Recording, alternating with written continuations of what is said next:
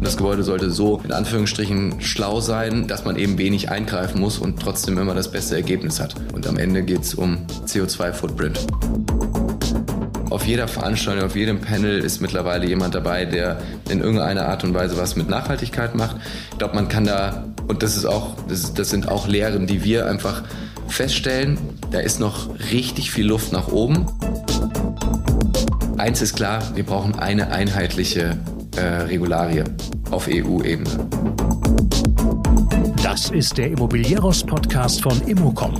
Jede Woche Helden, Geschichten und Abenteuer aus der Immobilienwelt mit Michael Rücker und Yvette Wagner.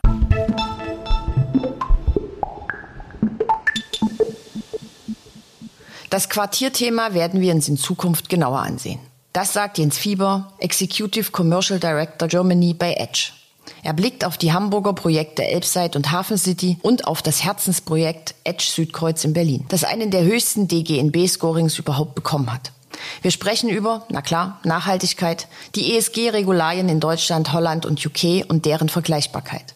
Es geht außerdem um den Bau mit Holz. Jens erklärt seine Sicht auf die aktuelle Situation als Projektentwickler im Office-Bereich und darüber, was die 20.000 Quadratmeter Mieter, die jetzt zu 8.000 bis 12.000 Quadratmeter Mietern werden, für die Vorvermietungsquoten bedeuten. Über ein neues Projekt wollte er nur verraten, dass es wahrscheinlich bei der Expo in München bekannt gegeben wird. Immerhin verriet er, dass Edge jetzt auch nach München und Frankfurt schiele. Es gibt noch eine Ananas im Heftchen und jede Menge zum Wellbeing-Faktor in Gebäuden. Wie immer hier der Werbeblock. Infos zur Immobilienbranche und unseren Veranstaltungen sind unter immocom.com zu finden.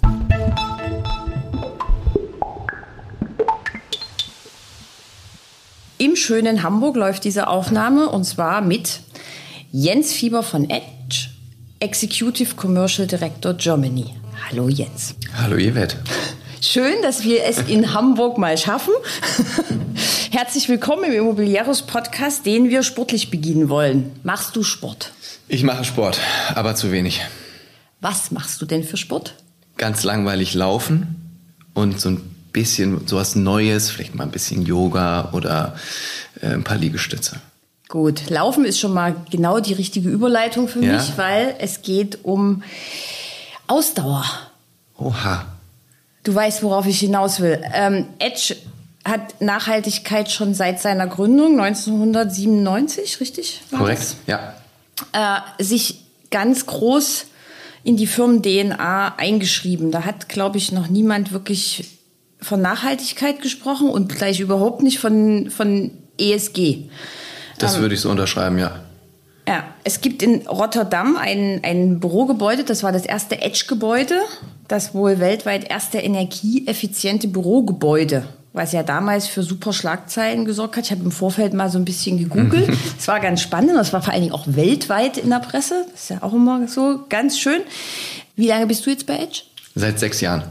Okay, dann, da du ja nicht von Anfang an dabei bist, ist jetzt ein bisschen schwierig zu sagen, wie ist es denn so gelaufen seit 1997? Aber was hast du denn jetzt so in den sechs Jahren? Vor sechs Jahren spielte, glaube ich, Nachhaltigkeit, ESG nicht ähm, wirklich eine Rolle, oder? In der Gesamtbranche würde ich sagen, war es wahrscheinlich noch ein bisschen untergeordnet. Ähm, ich erinnere mich noch dran, dass ich damals, also ich habe noch bei OVG Real Estate meinen Vertrag unterschrieben und unsere, so hieß das vorher. Ne? So hieß mhm. das früher, genau. Das war quasi die, die, die, die holländische Mutter in dem Fall. Und dann haben wir uns auch 2018 ja rebrandet und haben wirklich gesagt, und wir bauen jetzt Branded Real Estate basierend auf dem The Edge, ähm, was ja in, auch in Amsterdam steht. Also ich glaube, gefühlt die halbe Immobilienbranche aus Deutschland ist dann zu dem Zeitpunkt darüber getingelt und hat sich das, ähm, hat sich das dann dort angeschaut. Und ich glaube, seitdem ist einiges passiert und ich habe das Gefühl, dass damals mein Wechsel auch viele nicht verstanden haben. Vor allen Dingen dann waren wir noch Edge Technologies und dann haben wir wirklich, was ist denn Edge Technologies? Also was soll dieses Technologie denn da in dem Namen? Das verstehen wir jetzt nicht. Und ich glaube, mittlerweile haben es die meisten verstanden, auch wenn wir da schon wieder einen deutlichen Schritt weiter sind. Ähm, wir verbauen Technologie. Uns wird, glaube ich, manchmal so ein bisschen ich will nicht sagen vorgeworfen, aber ich glaube, viele nehmen es so wahr, als würden wir die Häuser quasi komplett vollstopfen. Ähm, das ist nicht der Fall. Und ich glaube, unser, unser Grundtenor ist die Nachhaltigkeit. Und dazu gehört auch ein bisschen Technologie. Mhm. Ähm, dein Traumgebäude, was du baust, ist dann wie voll mit Technik? Also was kannst du dann damit machen?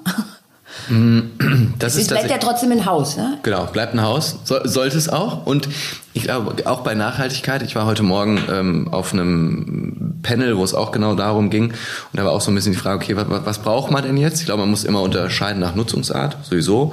Ähm, ich glaube, man kann jetzt nicht diktatorisch rangehen in einem Wohnungsbau. In einem Gewerbebau kann man ein bisschen selbstbewusster vielleicht ähm, unterwegs sein. Ich glaube, die Technik muss grundsätzlich erstmal funktionieren.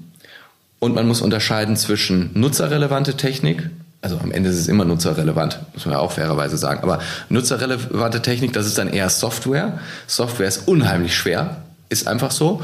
Und ähm, Gebäudesteuerung. So, und die Gebäudesteuerung sollte idealerweise so effizient sein und das Gebäude sollte so in Anführungsstrichen schlau sein, ähm, dass man eben wenig eingreifen muss und trotzdem immer das beste Ergebnis hat. Und am Ende geht's um CO2-Footprint. Und wa- was ist mit dem S und dem G? Beim S und G, ich gucke jetzt gerade, das sehen jetzt die meisten Hörer wahrscheinlich nicht, aber äh, wir haben ein schönes Lego-Modell von einem unserer Gebäude hier in Hamburg stehen, das Edge Hafen City. Das ist, glaube ich, ein Innovationsprojekt, wo man wirklich sagen kann, auch da dieses Thema New Work, das Wort gab es zu dem Zeitpunkt auch noch nicht. Also es gibt sehr lange, aber nicht in aller Munde. Und das ist, glaube ich, wirklich ein Projekt, wo man sagen kann, voll on spot New Work, das heißt gemeinschaftliche Flächen, die Flächen auf den eigenen Etagen reduzieren, ähm, Sharing Economy, jetzt sind, äh, sind so ein paar Buzzwords, aber ähm, also, dass man eben nicht oben den 20 Mann Bordbesprecher äh, vorhält, den man ja eigentlich einmal im Monat benutzt, sondern den sich einfach unten bei uns im Gebäude anmietet. Und ich glaube, das Gesamtkonzept hier mit den offenen Flächen, Licht durchflutet, viel, viel Raum auf der einen Seite, aber eben auch wirklich wir, Möglichkeiten, seinen Arbeitstag für sich selbst in einem Gebäude zu gestalten. Weil ich miete mir oben vielleicht eine Etage an, setze mich aber mal ins Atrium, setze mich mal ins Restaurant, setze mich mal an die Bar, äh, setze mich auf eine der Terrassen, aktuell bestes Wetter, du hast es erwähnt. Also einfach die, die, die Möglichkeit, sich den Tag auch ein bisschen flexibel zu gestalten und für die Dinge, die ich mache, auch den richtigen Ort zu finden. Bevor wir jetzt einzeln zu den Projekten kommen, vielleicht erst mal ganz kurz zu dir und mal kurz, wo kommst du her?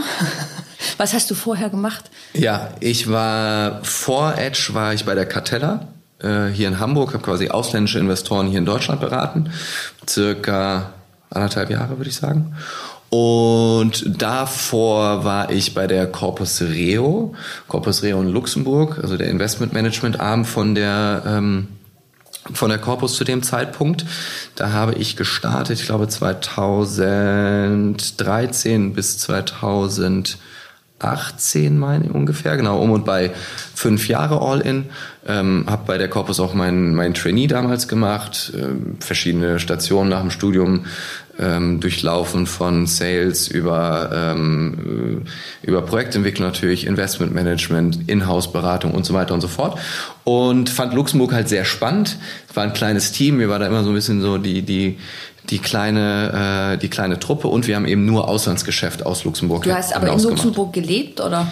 Ich habe einen Teil in Luxemburg gelebt, ich habe aber auch einen sehr großen Teil in Trier gelebt. Ähm, Das macht so, das Gros derer, die dort arbeiten, waren einfach in Trier und hatte da eine sehr schöne Zeit. Oh, das klingt gut. Ja. Ja, Luxemburg und Trier ist eine schöne Kombi. Ja, finde ich auch. Das war auch gut. Und darüber hinaus, gerade so als Berufsanfänger, war es halt unheimlich charmant, weil man ist wirklich komplett durch Europa gereist und äh, hatte da im Asset Management und im Investment Management dann eben seine Märkte von Belgien, Amsterdam, London, äh, Edinburgh, äh, Budapest, also wirklich von oben bis unten. Und das hat es natürlich unheimlich reizvoll gemacht, weil man viel unterwegs war und viel kennengelernt hat und einfach viele spannende Zeiten da erlebt hat. Edge kennt, glaube ich, jeder in der Immobilienbranche. Ähm, ihr habt ja auch in Amsterdam ganz, also wirklich sehr, sehr schöne Gebäude, wenn man so die Bilder anguckt oder die Visualisierung. Wir wollen ja aber über Deutschland reden. Deshalb, ähm, welche Projekte habt ihr in Deutschland und mit welchem Volumen? Also unter der Edge Brand haben wir aktuell in Deutschland das Edge Südkreuz.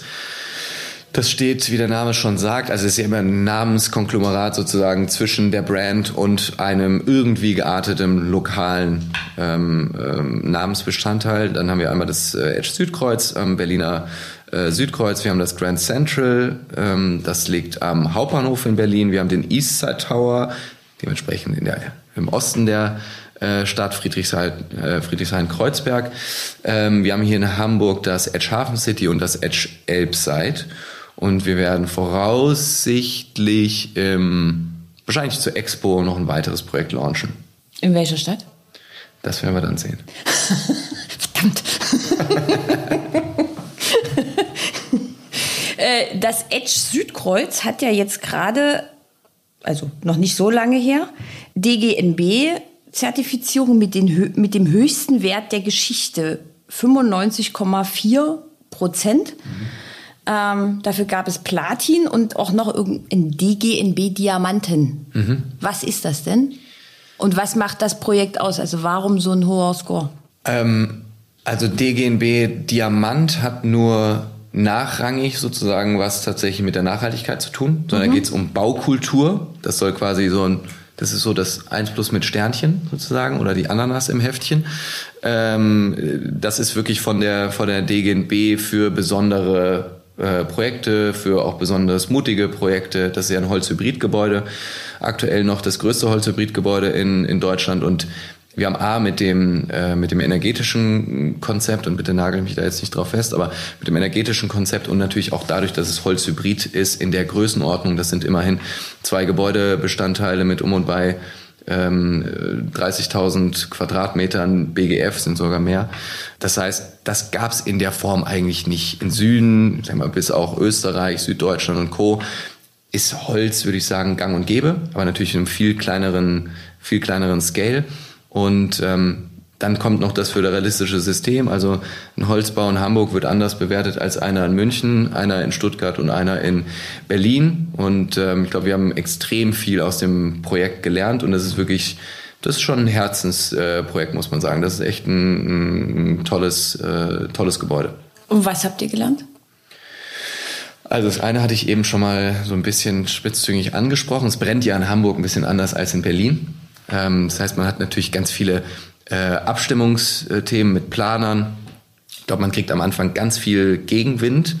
Äh, also Projektstart ist ja auch schon wieder mindestens fünf, fünf Jahre her. Wir haben es letztes Jahr übergeben, also vielleicht sogar ein bisschen Planungsstart noch ein bisschen länger.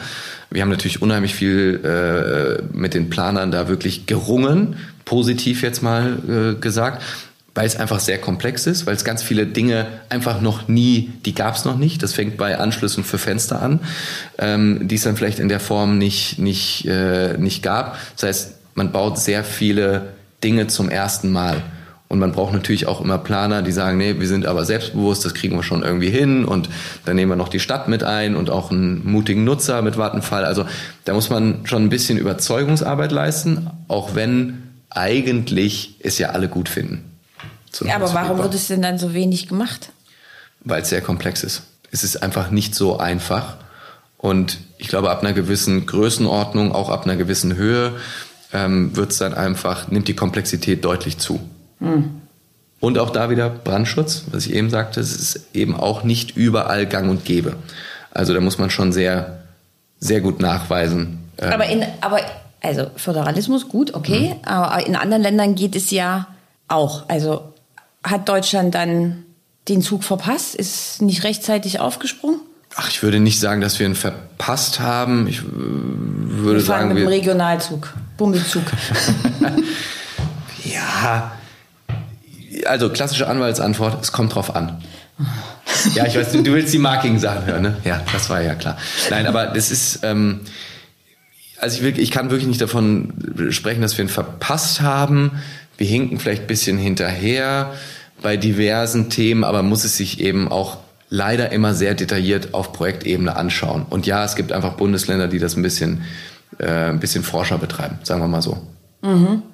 Ähm, wenn wir gerade bei dem Thema sind und ich magische Sprüche hören möchte, ähm, Nachhaltigkeit, wird ja viel drüber geredet. Wird besser drüber geredet als umgesetzt? Äh, also erst die markige Antwort, ja. Aber es ist ja auch gut, dass jetzt so viel drüber geredet wird. das muss man ja eben auch mal ähm, sagen, es wird jetzt richtig drüber geredet und es wird nicht nur so als irgendwas, äh, was sich die Grünen da ausgedacht haben, was machen die denn da ähm, hingenommen, sondern es ist was, was, was, was gut beredet wird, glaube ich. Ähm, auf jeder Veranstaltung, auf jedem Panel ist mittlerweile jemand dabei, der in irgendeiner Art und Weise was mit Nachhaltigkeit macht.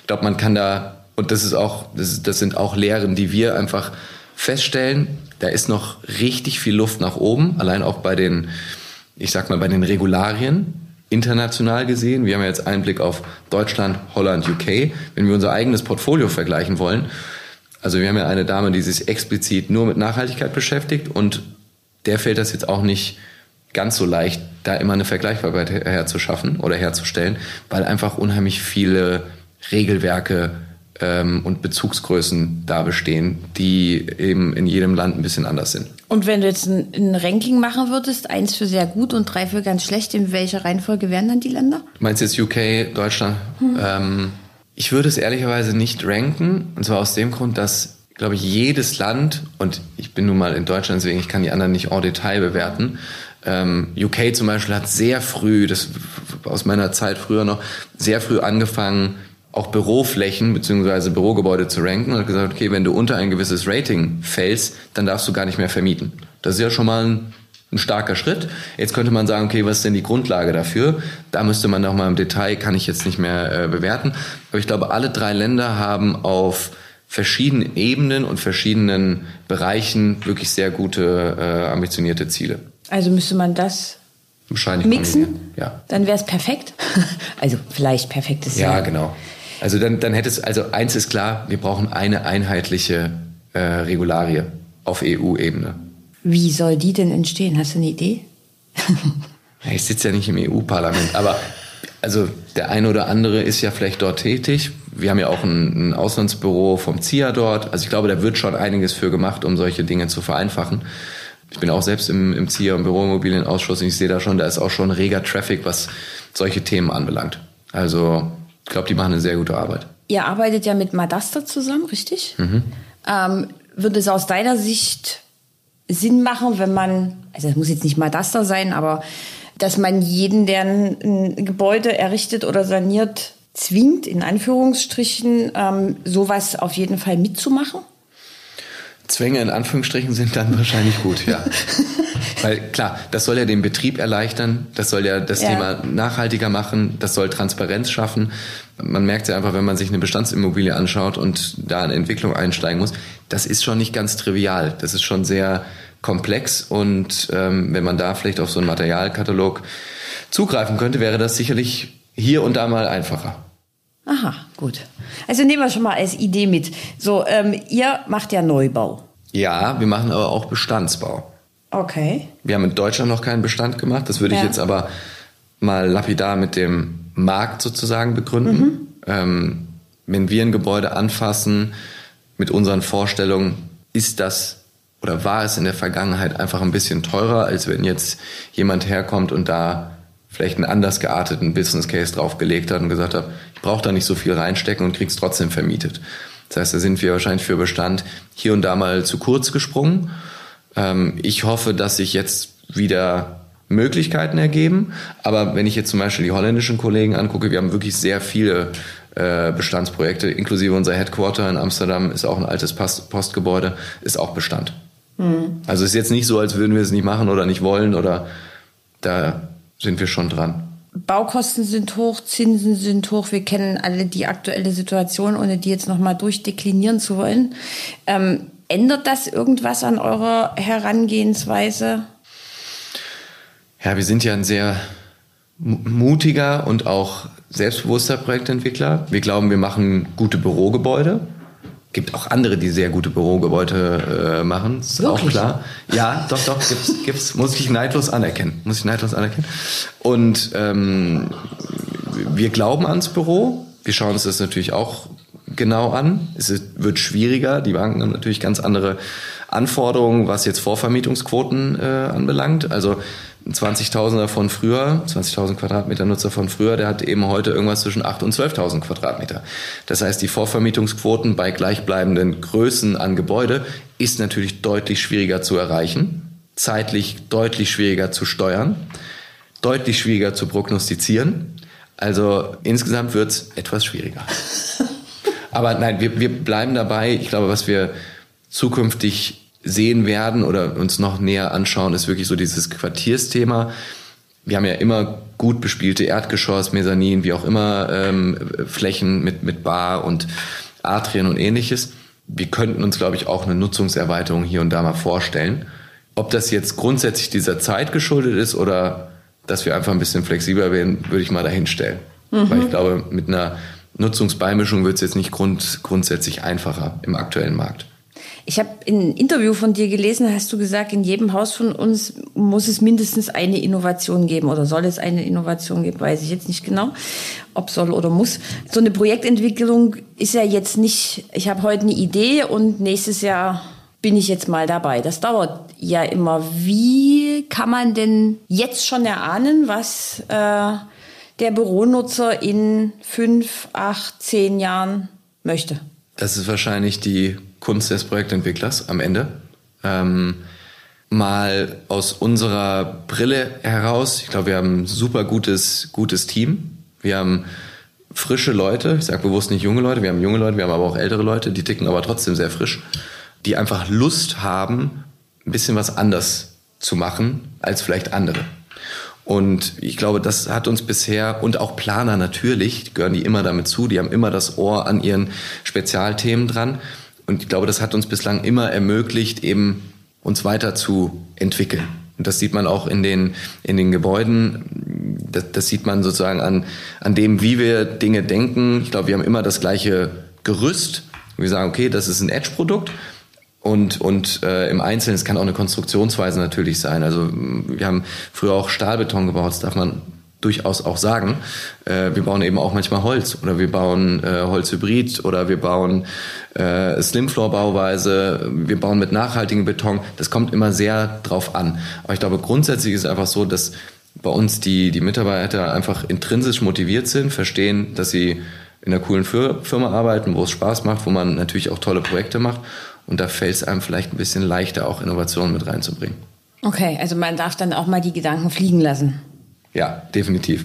Und also, ist das dann auch so, dass die Kollegen dann aus dem Team kommen und sagen, ich war jetzt keine Ahnung in Kapstadt und da habe ich jetzt irgendwie irgendwas gesehen? Ja, voll. Ja. Also das äh, hier darf jeder mitmachen. Also äh, es ist wirklich, es ist wirklich so. Äh, es darf jeder mitmachen, es darf jeder mitsprechen, es darf jeder Vorschläge einbringen und am Ende bewertet man das als Team. Ist das machbar oder ist es nicht? Wir haben auch schon Ideen, die wir ganz lange mitschleppen und irgendwann killen wir sie dann einfach, weil sie sagen, ist nicht mehr so das Thema. Ich glaube, hier mit einem der, der, der, der Hafen City Projekte haben wir ganz früh angefangen mit, mit Coworking. Das hatte in Deutschland, kein Mensch hatte äh, Coworking zu dem Zeitpunkt. Das, das war was ganz Neues. Heute ist es gang und gäbe. Ich glaube, es macht trotzdem immer noch Sinn, flexible Flächen für die Nutzer äh, anzubieten. Und ich glaube auch ganz viele, viele Nutzer brauchen das, wollen das, sehen das für sich auch für die Zukunft, äh, Zukunft als, als relevant. Ist das aber heute noch eine Innovation, zu sagen, ich habe einen Coworker im Haus? Wahrscheinlich nicht. Damals schon. Gut, jetzt sind wir wieder bei den ähm, Hamburger Projekten und ich gucke hier auf den Lego-Turm. Sag doch mal kurz, also was, in, was macht ihr hier in Hamburg? Was macht diese beiden Gebäude aus? Also wir haben ja zwei Standorte. Ich bin wohnhaft in Hamburg, das stimmt. Wir haben zwei Standorte, aktuell Hamburg und äh, Berlin. Wir schielen sehr vehement nach München und auch oder und oder auch nach Frankfurt. Ähm, ich glaube, grundsätzlich sind wir auch immer noch opportunistisch genug, um zu sagen, wenn da ein spannender Nutzer kommt, mit dem wir uns was vorstellen, würden wir auch in einen anderen Standort gehen. Aber ich glaube, so spekulativ in den Markt reinzugehen, sind das so unsere mhm. vier Kernmärkte, wo wir uns wohlfühlen würden. Jetzt auf die Hamburger Projekte bezogen, das Edge Hafen City, das war das erste hier am Standort. Ähm, da haben wir begonnen 2018 tatsächlich und wir werden es nächstes Jahr äh, eröffnen und übergeben. Und das Elbside, da laufen wir jetzt quasi schon in die Übergaben mit, äh, mit einem der Hauptnutzer rein. Da sitzt Vattenfall drin. Wir haben jetzt noch Fair Family und ähm, haben noch Klima Invest als Nutzer gewonnen. Zwei super spannende, jung, junge äh, Firmen. Und ähm, sind gelegen in der Hafen City, in einem, wie ich finde, sehr schönen Teil der Hafen City, an einem sehr schönen Platz in der Nähe vom Elbtower. Also da ist richtig, da passiert ein bisschen was an dem Standort. Das impliziert ja, dass es nicht so schöne Ecken gibt. Hm? Na, das hast du jetzt gesagt. Nein, aber ich glaube, die Hafen Cities kann man, glaube ich, zumindest mal sagen, die hat sich einfach entwickelt. Und man sieht einfach auch, dass es dort verschiedene Entwicklungszyklen äh, gibt. Und ich glaube, die ist der, der Teil der Hafen Cities sehr gut gelungen. Okay. Äh, und die Nachfrage nach so modernen Flächen, also ist die erstens da? Da hast du ja gesagt, ihr habt mhm. schon äh, Mieter. Mhm. Und zweitens, was macht diese Flächen da jetzt aus? Also die Nachfrage ist da. Ähm, wir haben, kleiner Werbeblock, ähm, im Elbside noch eine Etage frei. Das sind um und bei 600 Quadratmeter. Man hat einen fantastischen Blick. Man sitzt in einem Gebäude, was eine Geschichte erzählt, weil es allein schon durch den Konstruktion oder durch die Konstruktionsweise schon um und bei 40 äh, Prozent CO2 äh, spart. Wir haben tolle Dachterrassen, wir haben schönes Entree, ähm, die, die Location als solches ist gut das, was ich meinte mit, oder das, was ich vorhin so kurz angesprochen habe mit unseren Säulen und dem, was wir als Konzept liefern, Nachhaltigkeit, ähm, Innovation, äh, Design, auch Wohl, Wohlbefinden im Gebäude. Ich glaube, das ist das genau, was wir mit den beiden Gebäuden am Ende liefern und wo sich Nutzer mit identifizieren können.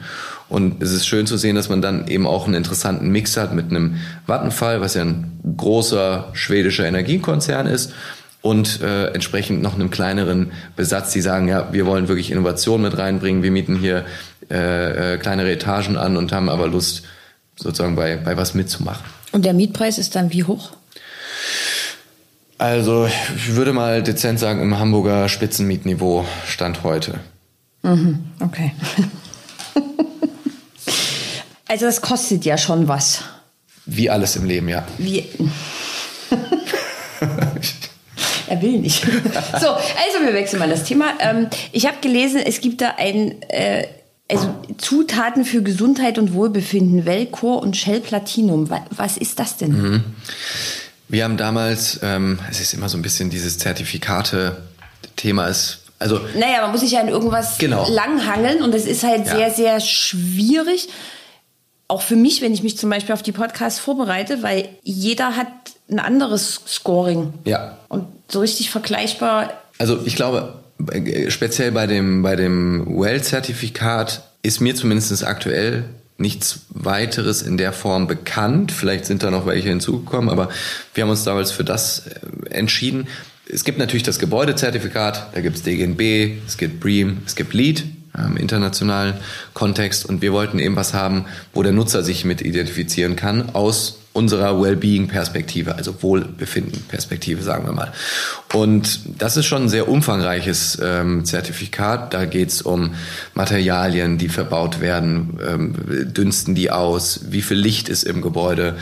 Ich erinnere mich, wir haben die, unsere Kollegen aus unserem Wellbeing-Bereich, die haben uns irgendwann mal mit so kleinen Sensoren an den Jacketts ausgestattet für, für einen Monat, wo es eine Studie gab mit der, mit einer Uni aus, aus, aus London, wo sozusagen die das Wohlempfinden unserer Edge-Mitarbeiter gebenchmarkt wurde zu dem Lichtlevel, den es entsprechend über den Tag gab.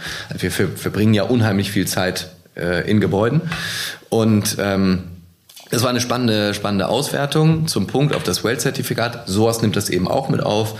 Ähm, Licht, Luft und Co. Für uns ist immer sehr wichtig, dass viel Luft im Gebäude ist. Ähm, Müdigkeitslevel nehmen zu und ähnliches. Das geht aber auch so weit, dass wenn du bei uns in die Gastro gehst, ähm, du einen zusätzlichen Well-Punkt bekommst, wenn du auf Augenhöhe gesunde Alternativen präsentierst und vielleicht nicht das Snickers und Co. Also dann eine Banane, Pfirsich, Apfel, wie auch immer. Ich und, möchte lieber einen Snickers. Ja, das ist ja dann auch wieder Geschmackssache.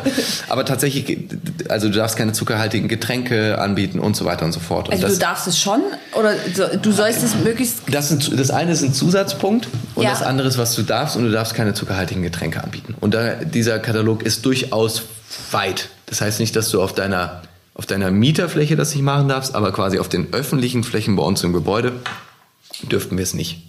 Verrückt. Ja. Darfst nicht im Gebäude rauchen und so weiter und so fort. Na gut, das darf man ja sowieso fast nirgendwo mehr. Ja, oder? auch nicht am Gebäude.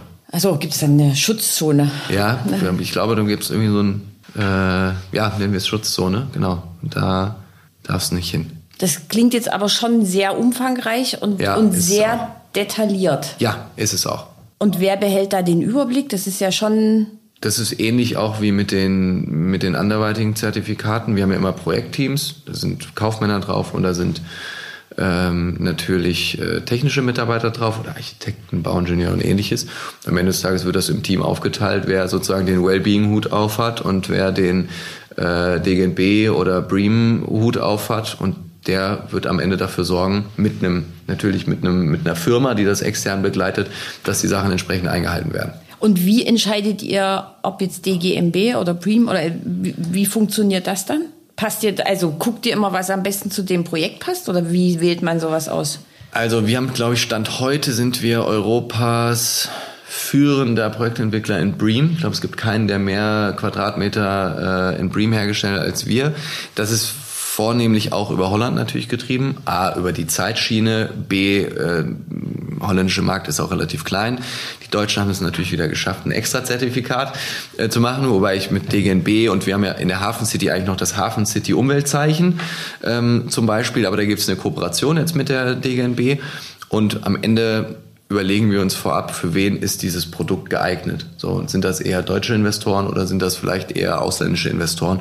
Und so entscheiden wir für uns auch, welches Zertifikat dafür genutzt wird. Und was ist das Hafen City Umweltzeichen?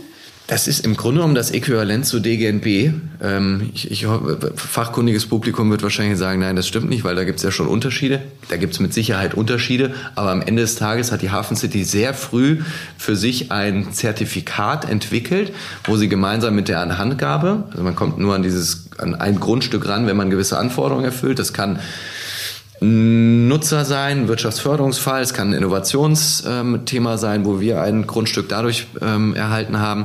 Und innerhalb dieser Anhandgabe sind eben auch Verpflichtungen für zum Beispiel Nachhaltigkeit mit drin. Und das ist dann eben das Umweltzeichen Hafen City. Und die, das Neueste wird, glaube ich, morgen, jetzt haben wir heute den 6. Juni, sprich am 7. Juni auf der Green Building ähm, äh, vorgestellt. Und das alte, in Anführungsstrichen, Zertifikat ist ja jetzt auch schon wieder einige Jahre im Platz. Aber das, man konnte eben nur in dieser Kombination ein Grundstück erwerben, wenn man gesagt hat, okay, nur wenn das äh, entsprechend Hafen City Umweltzeichen Platin erfüllt. Mhm. Spannend. Eine eurer Säulen ist Design. Wenn man sich jetzt eure beiden Hamburger Projekte anguckt, kann man ja sagen, das ist wirklich sehr, sehr gut gelungen. Das sieht ja schon sehr spektakulär aus. Geht auch für die Berliner? Ich habe, aber ich bin doch heute in Hamburg. Okay, ich habe okay, mir, ich nehme es wieder zurück. Ich hab mir intensiv die Hamburger Projekte angeguckt. Ähm, wie schwer oder wie leicht ist es denn, ähm, gute Architektur unter den ganzen vielen Maßgaben, Zertifikaten, Scorings zu machen? Erscheint das nur für mich äh, schwierig und komplex oder geht das alles so Hand in Hand? Dann frage ich jetzt eine ketzerische Frage. Hast du das Gefühl, dass nachhaltige Gebäude nicht so schön sind von der Architektur? Oder? Bei manchen schon, ja. Ja? Ja. Ich glaube, die nachhaltigsten Gebäude sind meistens die, die sich ein Nutzer äh, vorgestellt hat, die so eine richtige, ähm, sozusagen so ein, so, ein- so, ein, richtiges Vorzeigeprojekt haben wollen. Ich glaube, man kann auch mit äh, einer adäquaten Architektur nachhaltig bauen. Also ich sehe da ehrlicherweise gar kein Problem, dass sich das irgendwie im Weg stehen würde. Man könnte jetzt sagen, ja, das nachhaltigste Gebäude hat keine Fenster. Dann hätten wir vielleicht ein Problem mit der Architektur oder mit der, mit der Nutzbarkeit.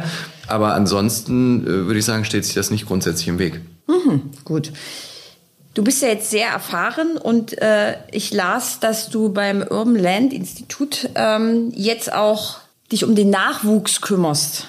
Ist das richtig? Was machst du denn da? Ja und nein. Ich bin der älteste Young Leader, weil das geht nicht nur bis 35. Ich bin jetzt aber seit drei Monaten 36. Insofern Verdammt. ist das jetzt auch mein le- letztes Jahr. Und ähm, beim ULI gibt es ja sozusagen alter, altersmäßig drei, drei Abschnitte. Es gibt einmal die Young Leader, das fängt beim Studenten an und geht eben bis 35. Ab 35 bis 45, das sind dann, ist dann ULI Next. Und danach, jetzt muss ich aufpassen, was ich sage, äh, kommt Markus Wiedemann und sagt, das gibt's doch nicht. Äh, genau, dann eben die ähm, noch erfahrenere. Äh, genau.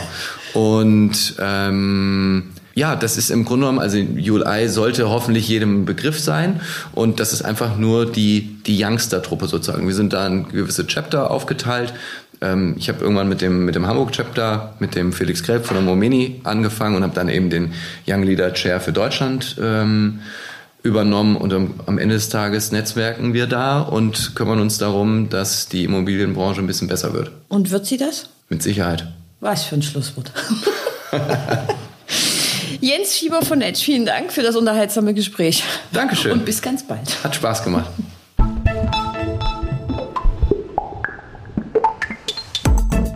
Das war der Immobilieros Podcast. Alle Folgen finden Sie unter www.immobilieros.de und überall dort, wo man Podcasts hören kann. Aktuelle News aus der Immobilienbranche gibt es unter www.immocom.com.